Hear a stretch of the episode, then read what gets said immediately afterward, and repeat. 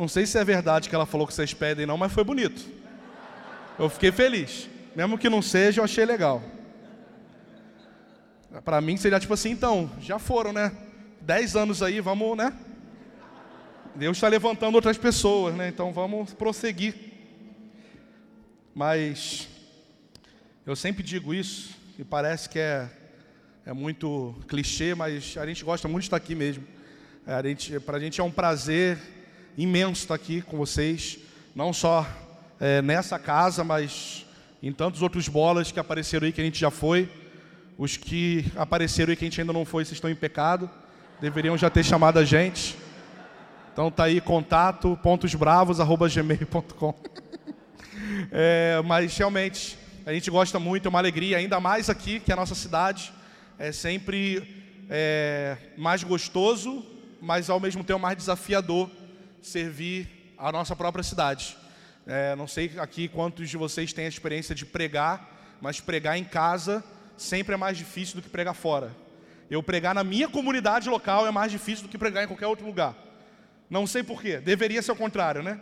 Mas não é. E aqui é a nossa casa no que diz respeito à nossa cidade. Então é como se eu me tornasse mais responsável pelo que eu falo aqui do que em outro lugar. Não sei se está certo, mas eu sinto isso. Então me perdoe caso esteja teologicamente errado. Mas é, vamos é, partir para a palavra. É, eu comecei a pensar ah, antes disso, fazer um merchan, né? um merchan. Dia 19 desse mês, sai o nosso novo single, chamado Eu Me Lanço. E eu ouso dizer que foi a melhor produção que a gente já fez. Ouso dizer que está entre as três melhores músicas, na minha opinião, nossa. É, ficou lindo, então dia 19 agora desse mês, quinta-feira, de quarta para quinta, em todas as plataformas digitais.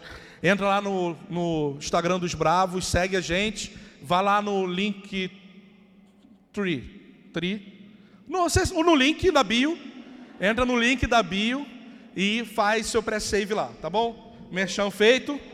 É, eu fiquei pensando no que eu poderia compartilhar. Não fazer música não. Não precisa emocionar hoje ninguém não. Hoje eu quero seco, irmão sem pede para ajudar. Que hoje eu quero conversar seriamente com os senhores e senhoras. Eu fiquei pensando muito no que eu ia falar aqui hoje. E eu comecei a lembrar disso, né? Que tem bastante tempo que eu estou aqui nesse evento. Então, é, eu e Dani, a gente tem é, rejeitado muitas agendas nesse, já há uns bons anos. E a gente tem priorizado, não que a gente não vá numa igreja que a gente não conheça, mas a gente tem priorizado estar em igreja de amigos e igreja que a gente tenha a possibilidade de construir alguma coisa, que, que seja mais do que ir para um evento, tocar e pregar e se nunca mais aparecer.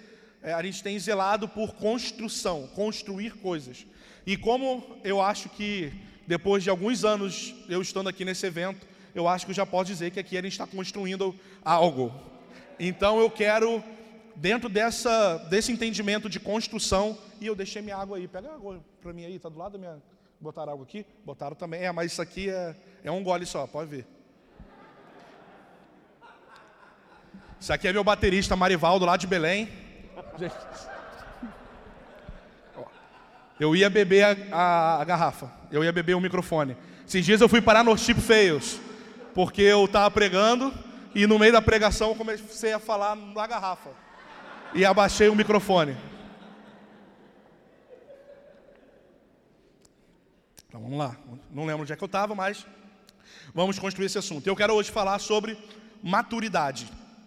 E eu não quero falar de maturidade, não pensem que eu estou abordando esse assunto julgando que eu seja o cara super maduro, que vim aqui ensinar tudo sobre como é ser maduro para vocês, mas como alguém que está sendo literalmente afetado por essa mensagem, que tem sido é, fortemente esmagado por Deus nesses últimos dois anos, desde dois, na virada do ano de 2019 para 2020. Deus colocou essa palavra no meu coração e sobre a nossa comunidade.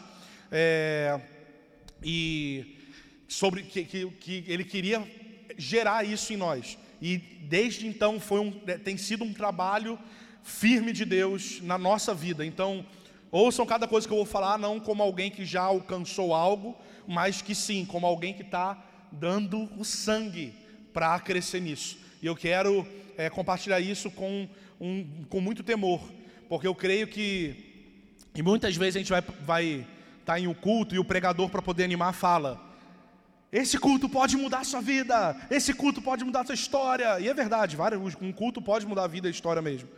Mas eu penso que se realmente a gente praticar aquilo que vai ser comunicado aqui sobre maturidade, realmente, literalmente, a nossa vida pode ser afetada e mudada para sempre. Então, eu queria que vocês é, absorvessem com muito temor é, essa mensagem. Amém? É, eu quero, nessa palavra, responder quatro perguntas que vocês não me fizeram, mas eu vou fingir que vocês fizeram e eu vou responder elas, mesmo vocês não terem tendo feito. E a pergunta, primeira pergunta que vocês não me fizeram, mas imagino eu que vocês me fizeram, é: o que é maturidade espiritual? Maturidade espiritual, existem vários, várias frases bonitas, mas eu sempre sou o cara que gosta de explicar da forma mais simples. Eu poderia botar aqui uma, uma frase do Timothy Keller ou do C.S. Lewis, porque qualquer coisa que eles falarem é legal, e, e deixa a palavra mais culta, e aí a gente usou eles, parece que a gente é inteligente e super teólogo. Mas não, eu quero falar do jeito mais simples. O que é maturidade cristã? Maturidade é o processo que nós passamos para nos tornarmos mais semelhantes a Jesus. Isso é maturidade. Maturidade é um processo. Processo. Não existe maturidade sem processo. Maturidade é um processo que nós passamos e o alvo é ser maduro como Jesus é. E óbvio que, óbvio que para isso nós precisamos conhecer Jesus, nós precisamos ler as Escrituras, nós precisamos saber o que ele pensa, saber o que ele fala, entender isso. E aí é a teologia, você entender Deus, entender os seus atributos, entender é, a, qual é a missão de Deus na terra, entender qual é a sua missão, tudo isso vai cooperar para que você possa amadurecer, para você saber para onde você tem que ir. Então, Jesus é a nossa referência de homem maduro e nós precisamos galgar esse caminho, esse processo, até se tornar maduro como Ele. Então, falar como Jesus fala, pensar como Jesus pensa, agir como Jesus age, amar como Ele ama, perdoar como Ele perdoa, esse é o caminho que nós temos é, que trilhar como cristãos. E duas coisas a gente precisa entender logo do começo. Maturidade não acontece sem tempo. Repita comigo: maturidade não acontece sem tempo. Ninguém dorme imaturo e acorda maduro. Impossível. Uma criança de 15 anos não é madura. Ela acha que é pra caramba, mas ela não é madura. Lógico, ela pode ser madura em um ponto da vida dela. Cara, em relação à vida de oração dela, pô, ela é madura, ela entendeu, ela já está há três anos já certinho, bonitinho, ótimo, ela amadureceu nisso, beleza? Mas falando madura como um, como um todo. Ninguém dorme imaturo e acorda maduro. É necessário passar por um processo.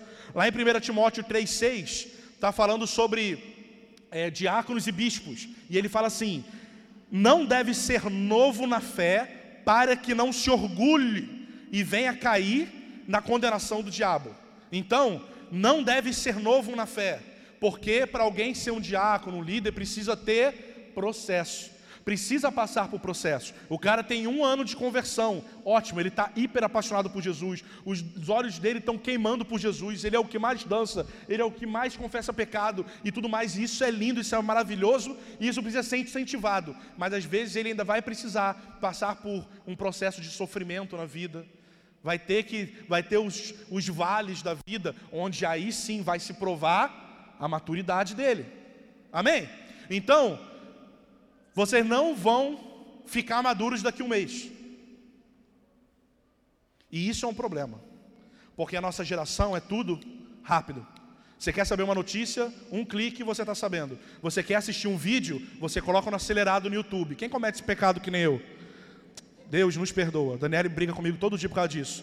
Graças a Deus pelo cara do WhatsApp, que agora eu posso usar direto o 2.0. Se o áudio for de 10 segundos, eu ouço no 2.0 também. E isso é péssimo para a cabeça, não façam isso. A nossa mente está acelerada e eu estou em pecado fazendo isso. Não me sigam de exemplo. Daniele me dá bronca disso todo dia. Tá bom? Pronto, confessei. Mas é tudo é muito acelerado. Também, Marivaldo me manda mensagem em 16 minutos no WhatsApp. Você sabia que dá para enviar de 16 minutos? Então, não passa o WhatsApp Marivaldo, porque ele manda. E aí você precisa botar no 2.0, não tem como. Aí você começa um vício aí, por culpa desse tipo de irmão. E aí. e aí, é, é tudo muito rápido. Então a gente não consegue gerar maturidade. É, maturidade não. Por exemplo, se eu pregar sobre arrependimento, tem como você se arrepender hoje aqui.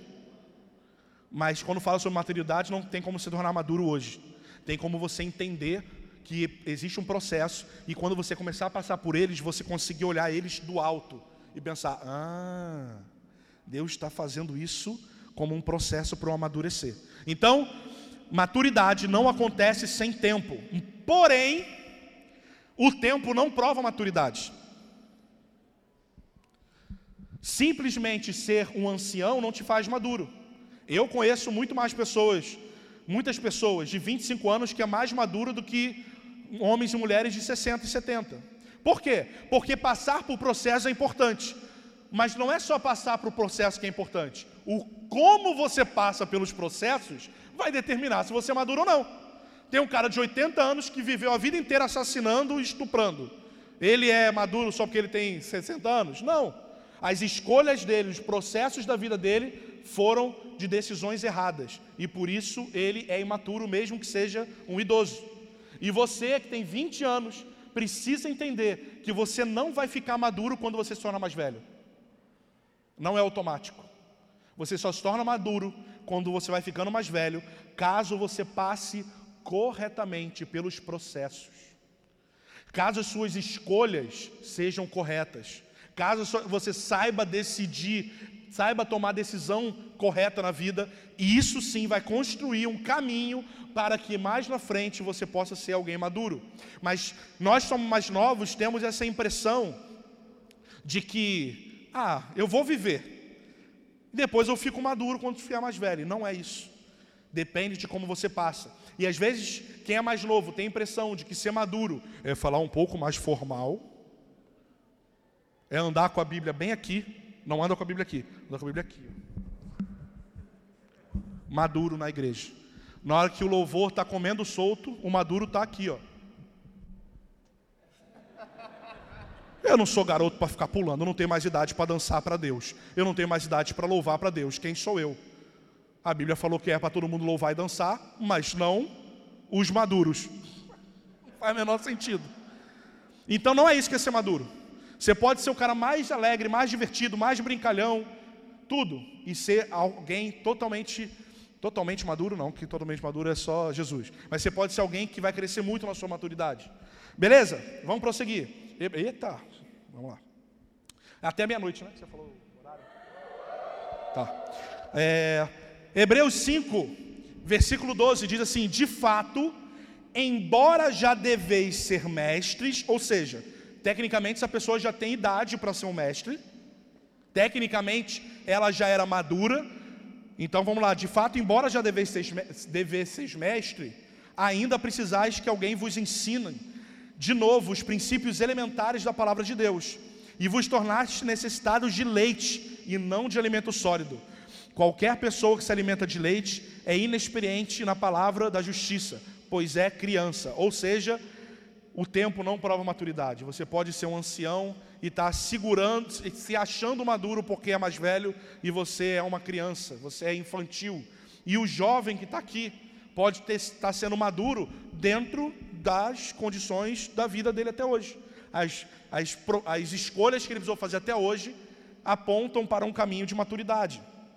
Então, por exemplo, sendo bem prático, o pastor João falou agora: quantos aqui já ouviram falar que nós precisamos ser generosos?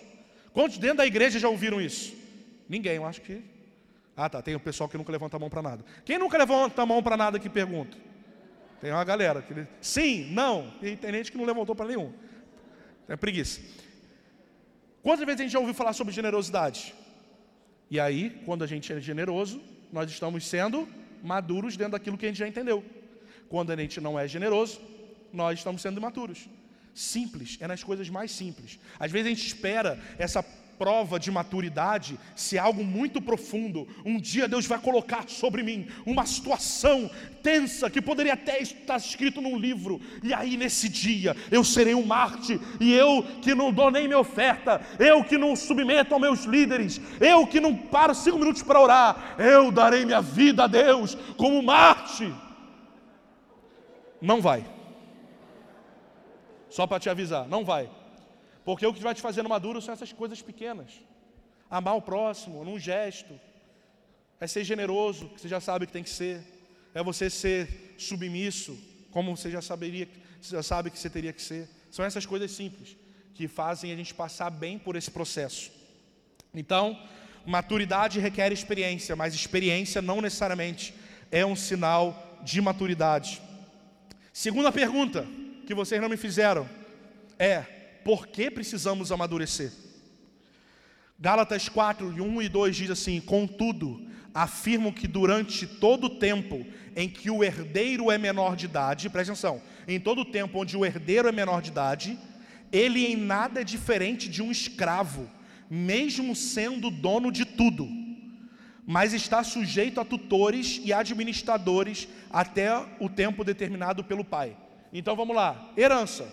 Pai morreu, o filho que tem 16 anos não pode tocar na herança, porque ele ainda não tem maturidade. Beleza? Ou seja, mas ele tem dinheiro, sim ou não? Sim. Mas ele tem dinheiro, sim ou não? Também não. Porque ele não pode mexer, mas ele tem. Mas ele não tem. Porque ele precisa chegar a um lugar para poder ter acesso. Então, antes de ele chegar, ele se assemelha, se assemelha a um escravo que não tem direito a tocar nessa herança, tanto quanto um filho que tem direito, mas que não pode ainda porque não é maduro o suficiente. E existe uma herança dada por Deus a nós, que a gente só pode tocar quando a gente for maduro. Muita herança. É mais do que ganhar 100 milhões de reais. Talvez eu falasse, você tem uma herança, se você descobrisse que você tem uma herança de 100 milhões de reais do tataravô do seu tio, e agora isso sobrou para você, você estaria rodopiando que nem um pentecostal aqui. Mas quando você, a gente olha as escrituras e vê qual herança que ele nos deixou, a gente não consegue mais vibrar tanto. Se tornou normal. Saca que ele falou que a gente vai reinar com ele? Tipo, reinar. Saca que ele falou que se a gente colocar a mão sobre o enfermo, ele vai ser curado? É uma herança. Fábio, por que, que eu oro por enfermo e ele não é curado? Porque você talvez ainda não tenha maturidade para tocar. Fábio, eu orei por um morto para ele ressuscitar e ele não ressuscitou. Por que, que Deus fez isso? Olha, talvez se na primeira vez que você orasse pelo morto ele ressuscitasse, a primeira coisa que você ia fazer é uma selfie no Insta. Ressuscitou. Você precisa receber muitos nãos para valorizar o sim. Você precisa criar casca. Quantas vezes a gente foi ministrar em lugares e oramos para um monte de enfermo e ninguém era curado. E eu voltava cheio de raiva para casa. Porque eu gastava duas horas pregando sobre cura. Eu chamava aqui e ninguém era curado. É constrangedor. Eu já, eu confesso, é constrangedor. Os caras devem olhar, esse cara deve estar em pecado, porque pregou um tempão, parecia ter fé, orou e nada aconteceu. graças a Deus, que muitas vezes não aconteceram, porque aí das vezes que aconteceu, coisas extraordinárias, nosso coração estava guardado. E ele continua não fazendo várias vezes também.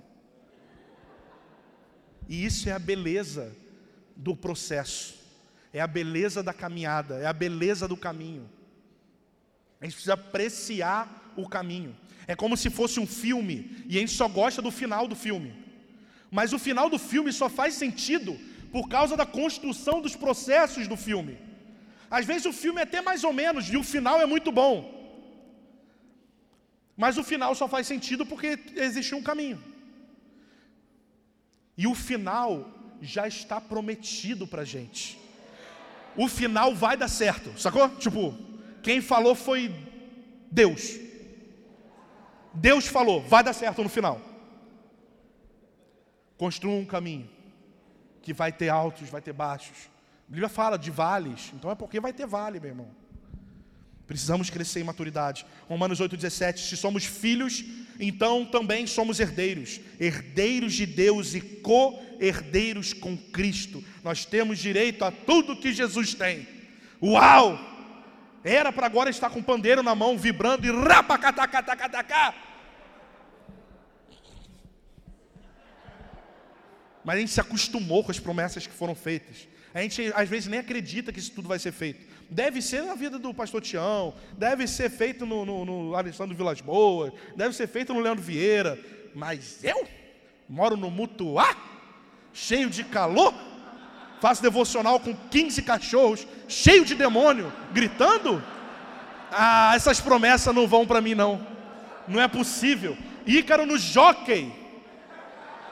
Um lugar cheio de cavalo. Não é possível que Deus está olhando para o jockey, está olhando para a barra. Deus não está olhando para o mutuar. Mutuar é onde eu moro, tá, gente? Então não estamos falando mal do bairro dos outros, não. Só do jockey, porque tem que zoar o Ícaro mesmo. Pocotó, pocotó, pocotó. E aí a gente fala, não, a herança, a gente consegue acessar a herança pela Hã? fé. Mas não é só pela fé. E a gente se acomoda nesse negócio da fé. Mas tem mais uma palavra aqui que o versículo fala, olha isso, Hebreus 6,12. Mas sejais imitadores dos que herdam as promessas, por meio da fé e da perseverança, que também pode ser traduzida como constância ou firmeza. Por isso que não, você não vai se tornar maduro amanhã. Você tem que viver para se tornar cada vez mais parecido com Jesus. Não tem como ser geração miojo nessa hora. Três minutos está pronto. Não tem como. É algo que você vai ter que construir até o teu último dia. Se parecer mais com Jesus. A herança na mão de alguém que é imaturo é jogada no lixo. Filho pródigo, por exemplo. O que o filho pródigo fez foi: Pai, para mim você morreu, me dá o que é meu por direito que eu vou embora. E ele vai embora, e um filho imaturo que pegou a herança antes da hora faz o quê? Deus, eu queria tanto ser o novo líder de adoração no Brasil. Eu queria tanto ser o pregador das nações. Eu queria tanto ser o líder dos jovens do Bola de Neve. Eu queria tanto ser. Talvez isso ia ser o que precisava para acabar com a tua vida. Como filho pródigo.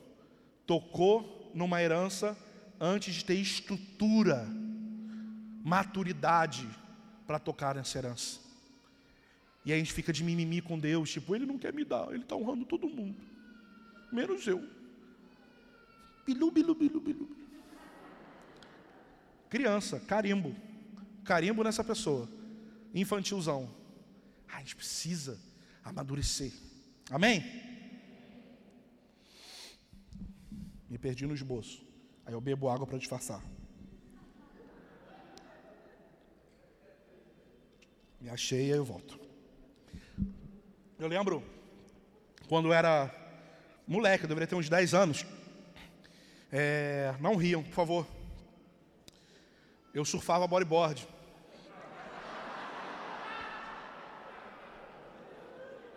Não entendi a risada. Na época a prancha aguentava.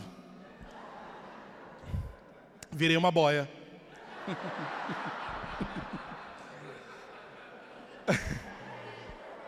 Na época, seriedade. Tirem o Bruno daqui do espaço. Tá bom, Bruno.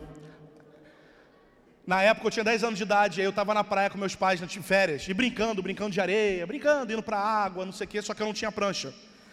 E frustrado, que eu queria ter uma prancha, a prancha que eu tinha era aquelas de, de isopor. E aí quebrou, eu passei o resto das férias meio que sem. E aí a gente estava lá na praia, meu pai chegou e falou assim: Fábio, vai lá no carro, estava perto assim, dava para ver. Eu esqueci, aí falou alguma coisa lá que ele tinha esquecido, eu esqueci uma coisa lá. Pega lá pro papai. Pô, tinha baldinho, estava feliz na praia. Aí eu, tá bom, já vou já. E enrolei. Fui para a água, brinquei, continuei. Deu uma hora, uma hora e pouca depois. Aí eu pensei, isso vai dar problema. Era melhor eu ir antes que ele pedisse a segunda. Porque aí pode não ser mais um pedido. E aí eu fui, pai, eu vou lá agora. Aí fui. Quando eu cheguei no carro, abri o carro, eu descobri que meu pai tinha comprado uma prancha nova de bodyboard para mim. E dá boa. Só que ele não ficou insistindo para ir lá toda hora. Ele falou uma vez. Moral da história. Eu poderia estar duas horas brincando com a prancha e não fui. Porque eu não sabia da herança que eu tinha. E meu pai falou: tem algo lá, vá lá pegar. E eu não quis ir. Eu poderia estar duas horas a mais desfrutando da minha herança, mas eu não fiz, porque eu não obedeci à voz do meu pai. Nós precisamos ouvir a voz de Deus. Talvez por nosso retardo em obedecer, nós temos um retardo de maturidade que nos leva a um retardo de tocar naquilo que nós temos como herança. O presente era meu, eu precisava só acessá-lo, eu precisava obedecer o meu pai. Gente, pensa num remédio, paracetamol. Na mão de um adulto, ele tira a dor de cabeça. Na mão de uma criança, pode matar. O mesmo remédio. O mesmo remédio, na mão de um maduro, gera cura. Na mão de uma criança, gera morte. O mesmo remédio. Pense nisso. Terceira pergunta que vocês não me fizeram: Como saber, então, em qual estágio nós estamos? Como a gente vai saber disso? Tá bom, já entendi o que é maturidade, é, eu já entendi é, por que eu preciso amadurecer, mas eu acho que eu sou maduro. E o outro está achando, não, eu acho que eu sou um moleque mesmo. Como que você vai saber em qual estágio você está? Vamos lá. 1 João 2, pode botar esse no, no telão. 1 João 2, do 12 ao 14. Deixa eu chamar aqui. Renan, chega mais. Vem, querido. Vem, neném. Vem, Ícaro. E vem, Azaf. Olha o susto que tomou. Jogando um joguinho. Toma susto mesmo, tô brincando. Tava anotando, né? Tem que ver.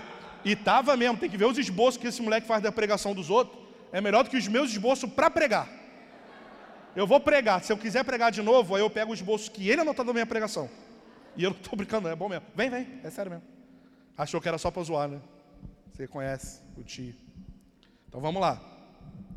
Eles estão aqui. O Renan, tudo é por acaso, tá? O Renan está representando um idoso.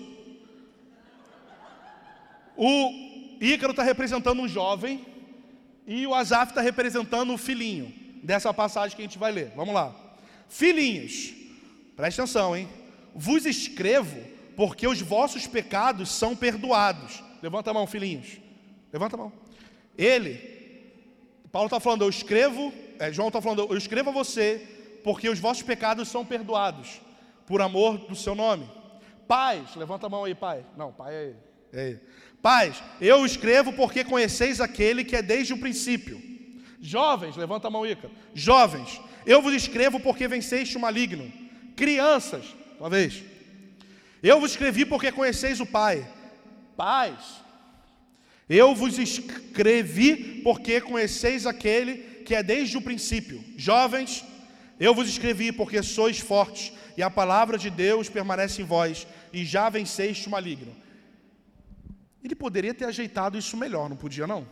Ele não podia ter tipo assim, vamos lá, filhinhos, jovens, e agora pais. Mas não, ele vai em um, vai em outro, vai em outro e conflicou. Agora eu vou ajudar vocês. Então vamos falar a característica do filhinho. Qual é a característica da criança e do filhinho? Que essa passagem fala. Ele nasceu de novo, levanta a mão aí. Ele nasceu de novo. Preste atenção numa coisa. Eu por acaso botei aqui em idade, apesar de que o Ica era mais velho do que o Renan, mas enfim. Mas não estou falando de idade, tá? Você pode ter 50 anos e ser representado pelo Azaf aqui, pelo filhinho, tá bom? E você pode ter 25 anos está sendo representado como um pai, beleza? Não é por idade, preste, entendam isso como níveis de maturidade, beleza? O que, que ele fala sobre os filhinhos? Filhinhos é aquele que nasceu de novo e conhece o pai, porque ele nasceu de novo. Isso é o que basta para você ser um filhinho. Conhecer em algum nível, normalmente menor, porque é um filhinho, quem é Deus, e ele tem a consciência de que ele nasceu de novo. Amém? Qual a diferença dele para o jovem, que é o Ícaro ali? O jovem, ele já fala que o jovem é forte, coisa que o filhinho não é. O jovem é forte, ou seja, ele aguenta as situações da vida. Ele não desmorona com qualquer coisa que acontece de ruim na vida dele. O jovem, ele já é forte, ele aguenta o tranco, ele pode até às vezes dar uma. Mas ele volta, ele é forte. Outra característica, ele vence o maligno, ele vence as tentações. O filhinho, ele sabe que nasceu de novo, ele conhece a Deus, mas ele ainda, quando tem uma tentação, muitas vezes ele não consegue vencer. Tentação de pecado, ele não consegue vencer ainda, porque ele é um filhinho, ele está aprendendo. O jovem, a Bíblia já diz, não é só o pai, não, querido. O jovem já é, jovem de maturidade, já é o que consegue vencer o maligno. É o cara que não está há 10 anos lutando contra a mesma tentação. Não está há 15 anos lutando com a mesma coisa, sem confessar, sem pedir ajuda, sem nada. Ele é forte e a palavra permanece nele, no jovem a palavra permanece. Ele ouve e aquilo permanece dentro dele. Ele faz daquilo que ele já ouviu um estilo de viver. Ele readapta a sua vida para fazer a vontade de Deus. Ele exclui os desejos da carne para fazer aquilo que ele aprendeu que é a vontade de Deus. Esse é o jovem. E pai, qual é a característica do pai? Ele tem um conhecimento profundo de Deus e ele começa, pai, né, a gerar filhos. Agora ele não tem mais só para ele, agora ele já tem para dar aos outros. Então, resumindo, filhinho, ele só nasceu de novo, ele é grato por Deus, ele ama Deus de verdade, ele conhece o Deus que o salvou, ele conhece assim, no sentido de que ele sabe que Deus é bom, que Deus o salvou, que tirou ele da treva para a luz. Esse é o filhinho. Esse aqui já é forte. O jovem já é forte. Ele já consegue vencer as tentações e a palavra permanece nele. E o pai é o que começa já a ter uma, um conhecimento maior de Deus, ele já começa a conseguir a dar para os outros, a ajudar os outros. Ele já tem uma porção que não é mais só para ele, ele tem porção suficiente. Já receberam duas vezes a mesma profecia. Fica de mão levantada. Quem não só recebeu uma vez, abaixa a mão. Quem já recebeu três vezes a mesma palavra? Muito bom. Aí pode abaixar. Aí a gente fica assim, Deus está lembrando toda hora. Tem 15 anos que ele fala essa palavra. É porque ele quer muito mesmo. Então, às vezes não, Deus só está te denunciando que você continua um menino e que você ainda não é maduro o suficiente para pegar essa herança. Há 15 anos ele está falando que quer te usar de uma forma e você está sentado esperando. Quero te enviar para os Estados Unidos. O que você tem que fazer no dia seguinte? Um curso de inglês. Mas Deus não mandou ir no curso de inglês. Pô, querido, você vai nos Estados Unidos, vai fazer o quê? Vai ficar com intérprete mais da vida? Entende? São coisas práticas. Você recebeu palavra que vai para lá, cara, vou começar a estudar esse negócio de inglês. Porque quando chegar o tempo certo, eu já vou estar pronto. Mas não, dez anos passam, aí Deus fala: olha, eu quero te levar para os Estados Unidos. Uh, falou de novo. Ele não esqueceu de suas promessas, aleluia. E aí Deus está, pô, você está comemorando porque eu não esqueci a promessa? Era para estar tá comemorando que você estava cumprindo ela. Porque eu já tenho uma outra para você, mas depende de você cumprir essa. Eu quero te falar o que você vai fazer nos Estados Unidos, mas você ainda está preocupado de ir. E está 30 anos feliz que você vai para lá.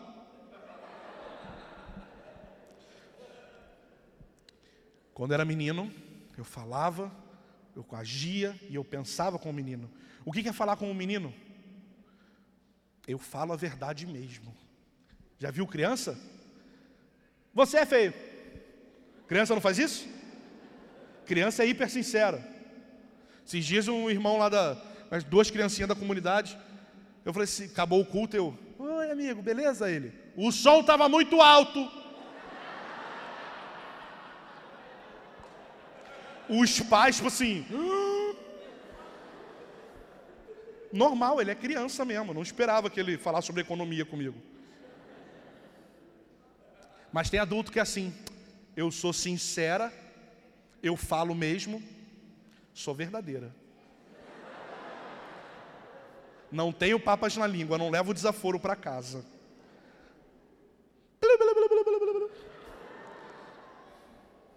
Criança não sabe medir suas palavras, não sabe falar a coisa certa do jeito certo. no momento certo. Isso você precisa avançar. Pensar como criança. Já viu o adulto que está com 40 anos e dois filhos, cumprindo os sonhos que ele tinha quando ele tinha 15 anos? A mulher fala: Vamos para o shopping? Não, eu estou jogando videogame. É pecado jogar videogame? Óbvio que não. Mas o cara deixa de fazer coisa, porque não, eu vou jogar videogame. Porque meu pai não tinha dinheiro para me dar um videogame. Agora que eu tenho, eu vou curtir. Minha mamãe não deixava eu ir para o estádio de futebol. Agora eu deixo minha família e meu filho em casa e toda quarta e domingo eu vou ver jogo.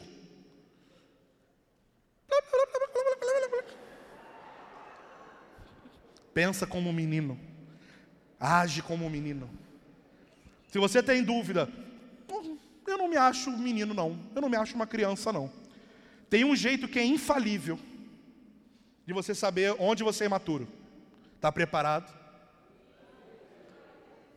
Quem é casado aqui? Pergunta para sua mulher: onde você é maturo? Mas assim, fala mesmo. É verdadeira. Aí o solteiro está pensando, ufa, sou solteiro, pergunta para mãe.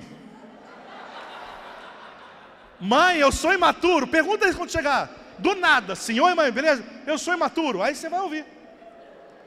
É o melhor termômetro, é infalível. E esposa e mãe. As esposas é que fica mais difícil de saber. Porque às vezes o homem mente só para não arrumar briga. Você manda, é meu amor, você é linda. Você... É Maravilhosa. As mulheres casadas têm mais dificuldade, realmente. Admito. Não sei como ajudá-las. Mas os homens casados e solteiros, fato. Faz isso, vai na minha.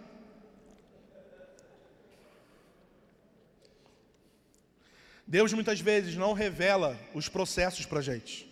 Ele só revela o final. É a promessa. Mas ele não revela processo. Porque às vezes a gente nem ia aguentar saber dos processos. Você quer ver um exemplo? José. Imagina Deus chegando para José e falar: José, tenho algo para você. Ele é, você vai ser governador. Hum? Governador. Mas aí no processo você vai ser vendido por seus irmãos como escravo. Aí depois você vai sofrer uma calúnia, e por causa de uma calúnia você vai ficar anos preso. Tem lugar para prefeito, não? Ele quer Deus nunca ou raramente dá o processo. Ele vai falando cada passinho, o próximo passo ele está falando. Fábio, Deus já falou dez vezes comigo, então é porque você precisa fazer o que ele falou para agora te mostrar o próximo passo. Não fique agarrado a vida inteira numa promessa. Começa a entender os processos que vão te levar para esse lugar. Amém? Muitas vezes a gente não acredita nas palavras que Deus tem para nós no futuro, porque a gente está olhando o futuro com a mente do presente. Deixa eu tentar explicar. Imagina, há 30 anos atrás, alguns nem eram nascidos, mas finge que era. Há 30 anos atrás, alguém falar com você sobre smartphone. Então, um dia você vai ver uns vídeos, você vai ver a cara das pessoas, vai fazer uma videochamada. E aí nessa vídeo vai ter um negócio chamado Bluetooth. E. Hã? Por quê? Porque você está olhando o futuro com a mente do presente.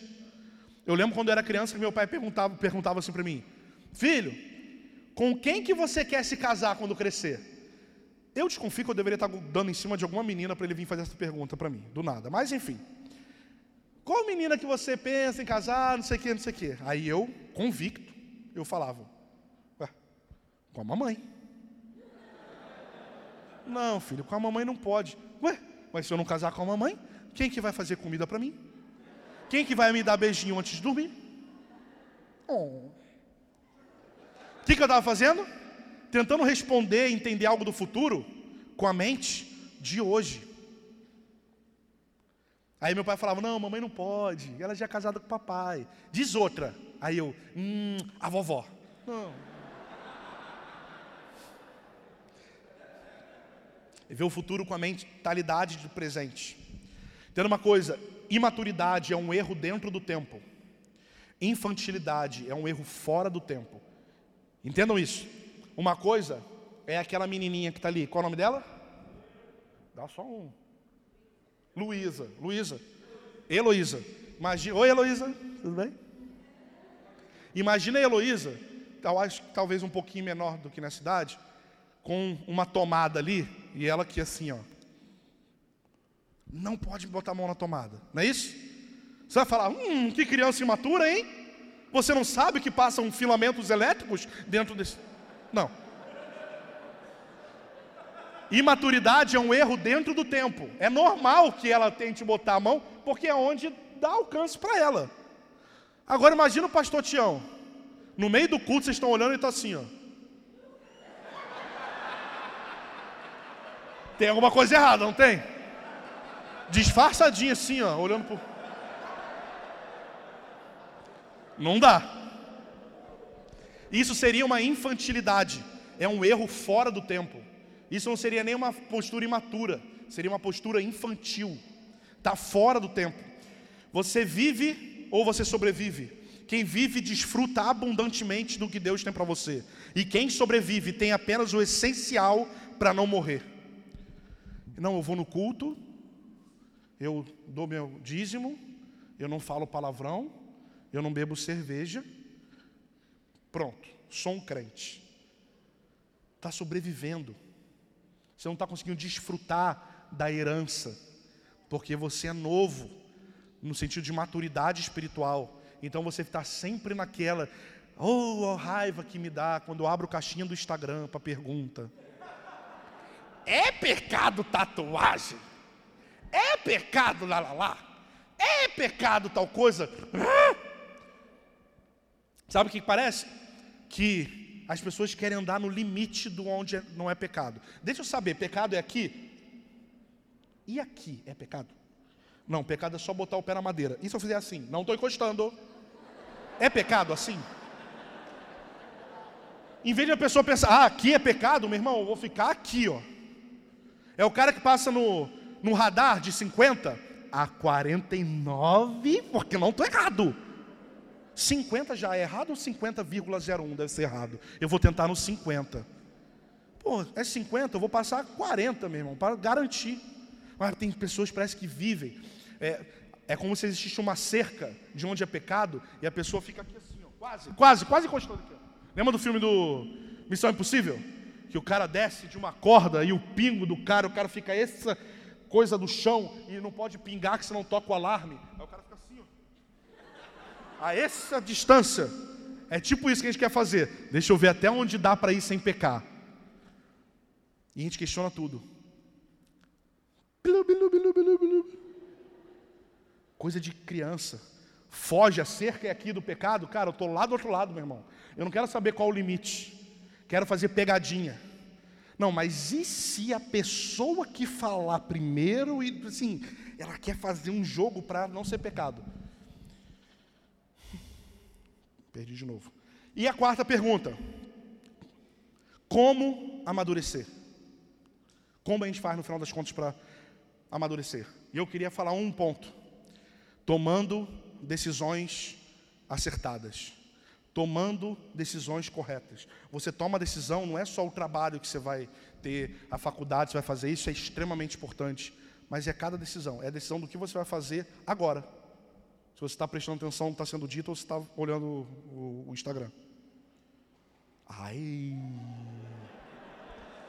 Auai. Mas entende, né? aí vem a cerca, né? Mas é pecado mexer no Instagram na hora do culto?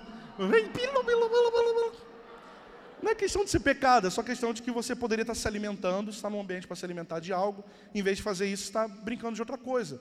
É isso, é esse fato que faz você ser maturo? Não, mas às vezes esse fato pode expressar algo maior, que você é meio desligado para algumas coisas de Deus, por exemplo. Então, tomar pequenas decisões e também, óbvio, grandes decisões corretamente. E como você toma uma decisão corretamente?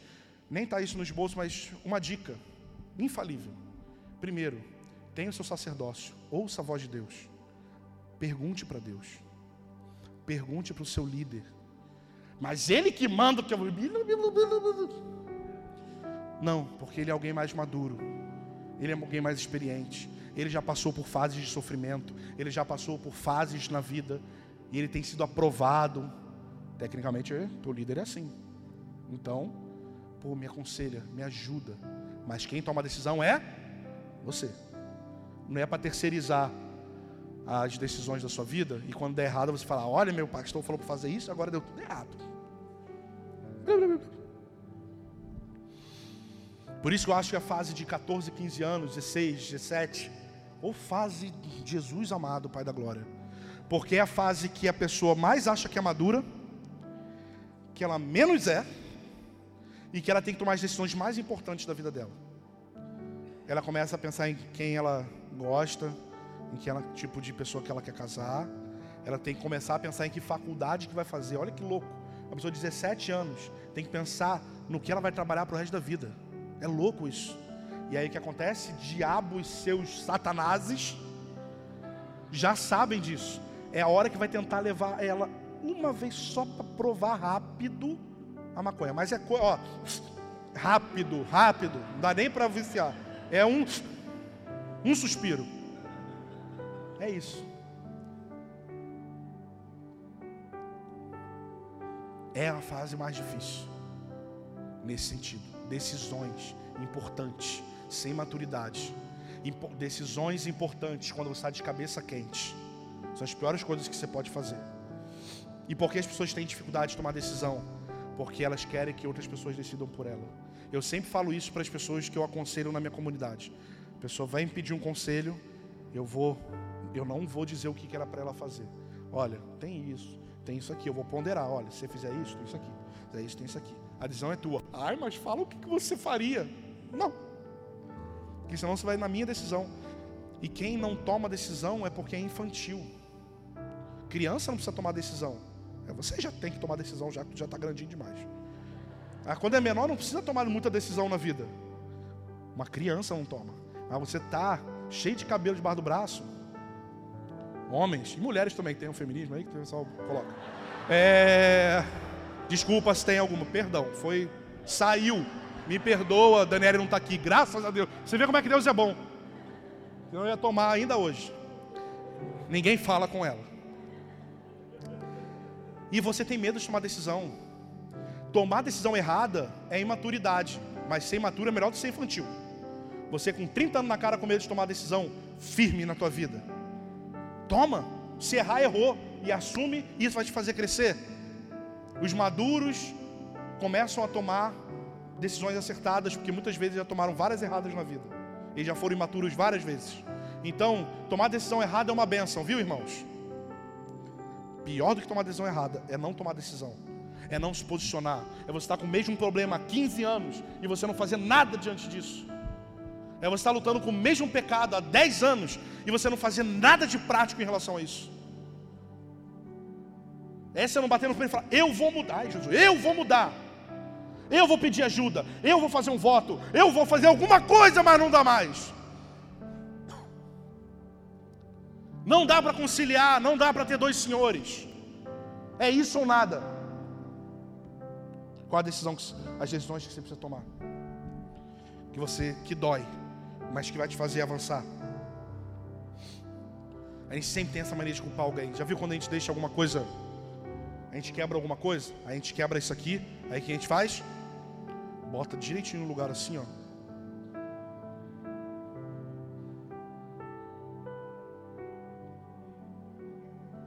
O próximo que deixar cair, eu ih, deixou cair, não fui eu. A gente tem mania de fazer isso desde criança. Assuma as suas responsabilidades. Já era o sinal de vocês virem. Aí, porque as pessoas não conseguem se tornar suas decisões práticas? Porque as suas decisões muitas vezes são baseadas nas suas emoções. Olha para mim. São baseadas nas suas emoções. Irmãos, não é o meu desejo. Quer dizer, é o meu desejo, mas não é o meu desejo. Como é que eu vou explicar isso? É o meu desejo que todo mundo venha agora para frente, chorando, caindo no chão e falar: Eu vou mudar, eu vou avançar. É meu desejo. Mas não é meu desejo isso por si só, porque você não pode tomar decisão baseada nas suas emoções. Por isso que você fala: Não adianta nada ir lá para frente, porque eu já fui várias vezes e nada aconteceu. Então, porque você achou que aqui era um lugar mágico, que ia fazer, você entra aqui, você entra num portal de Nárnia e sai num belo mundo encantado depois. E vocês já sacaram que não é assim, não já? Isso significa que não adianta nada vir? Não. Aqui você faz um, um voto com Deus, aqui você faz, eu vou mudar isso de forma sóbria, eu vou calcular esse custo e vou mudar. E quando você sai daqui, aí é que o trabalho começa. Mas é normalmente quando a gente esquece e já está agitadão ali na cantina fazendo piada. A gente já desconectou daquilo que a gente falou aqui. Às vezes a gente espera que Deus faça aquilo que é para você fazer. Você precisa entrar no teu quarto, fechar a porta e orar. E eu queria perguntar se alguém aqui tem algum testemunho de que estava vendo televisão e Deus te pegou pelo braço e te levou até o quarto. Ele mesmo fechou a porta, te jogou em cima da cama e falou: Agora a hora. Com quantos aconteceram isso aqui? Entendeu? É você que tem que fazer. É uma decisão tua. A gente está falando de maturidade. E eu acho que o primeiro passo é você sabe o que você precisa amadurecer. Você sabe contra aquilo que você luta. Você sabe quais são. Enquanto eu falei, eu sei que algumas coisas vieram à tua mente. Então são essas aí as primeiras que você tem que vai ter que resolver isso hoje. De algum jeito. Sangue nos olhos. Não vou botar culpa em Deus. Eu vou fazer. E só vou conseguir porque Ele vai me ajudar. Porque eu por mim não conseguiria nada mas é uma decisão que eu preciso tomar. Eu preciso fazer. Então calcule o custo. Lucas 14, 28 ou 30 diz: Qual de vocês, se quiser construir uma torre, primeiro não se assenta e calcula o preço, para ver se tem dinheiro suficiente para completá-la? Pois se lançar o alicerce e não for capaz de terminá-la, todos verão e rirão de você, dizendo: Esse homem começou a construir e não foi capaz de terminar. Então, eu não quero que você faça um voto com Deus pela emoção. Eu sempre digo que você precisa decidir com sobriedade e executar com intensidade. Às vezes a gente quer decidir com intensidade e depois ter sobriedade. Não. Vira isso. Decida com sobriedade. Calcule o custo. Bem, se eu quero largar isso, então, é, é o que está me fazendo pecar? É, é ver pornografia no celular? Eu preciso jogar meu celular fora. Eu preciso dar meu celular para alguém. Eu preciso fazer alguma coisa. Ai, mas isso não é muito radical. É, mas ainda é menos do que arrancar um olho com aquilo que te faz pecar. Está mais leve. O que, que te faz pecar? O que, que te faz ser alguém que ainda é imaturo? Às vezes não é pecado em si, mas é falta de, de, de paixão por Deus, porque você está se enchendo de WhatsApp, se enchendo de Instagram. O que é? Eu tenho orado essa semana para que essa noite seja uma noite de decisões firmes, sérias, de pessoas que estão lutando com todas as forças para passar de forma aprovada por um processo de maturidade. É um processo, mas você não tem todo o tempo do mundo na velocidade que você está, talvez você vai ser maduro com 730 anos. Não dá tempo. Está lento. Detectou hoje, amanhã eu preciso mudar isso. Não dá para mais negociar. Não dá. Preciso confessar isso. Eu lembro quando a gente casou e Daniela, a gente ficava assistindo televisão o dia inteiro. E a gente não buscava Deus como a gente poderia. Lembra disso, amor? E aí, um líder nosso chegou e falou assim: vocês precisam sair da frente da televisão. E aquilo doeu. Eu assim, pô, mas é maneiro. Eu sou recém-casado, é maneiro ficar deitado um do lado do outro vendo televisão. É pecado ver televisão agora? Bilu, bilu. Não era essa a questão. O que a gente fez? Pegou televisão e levou lá por causa do Bruno. Assim, toma aqui, querido. Não venda no LX. Um dia eu pego. E eu falei, vai ficar um mês aqui na tua casa. E vamos ver o que, que Deus faz. E foi uma temporada que a gente compôs um monte de música. A gente passou vários momentos com Deus incríveis. E aquela televisão que era para ficar um mês na casa dele, ficou uns seis, sete meses lá, com a esposa dele reclamando que ficava um trambolho no meio da casa dela, que a gente tinha que tirar aquilo de lá. Decisão. Faça, fique de pé. Eu queria que essa noite você fizesse uma guerra, que uma guerra fosse aberta aqui contra você mesmo. Abra uma guerra contra os seus desejos. Se você quiser vir na frente, você vem. Se você quiser ficar no teu lugar, você fica. Você faz o que você quiser. Mas eu queria te pedir, não se distraia. Feche seus olhos. E antes de você fazer qualquer promessa para Deus, eu quero te desafiar a falar em voz alta, não alta gritando para a pessoa que está do teu lado ouvir, não precisa, tá? Mas coloca som para você ouvir. Coloca o dedinho assim, é importante você se ouvir. Vai por mim. Começa a dar nome nas suas imaturidades. Começa a dar nome nos seus pecados. Começa a dar nome naquilo que não é pecado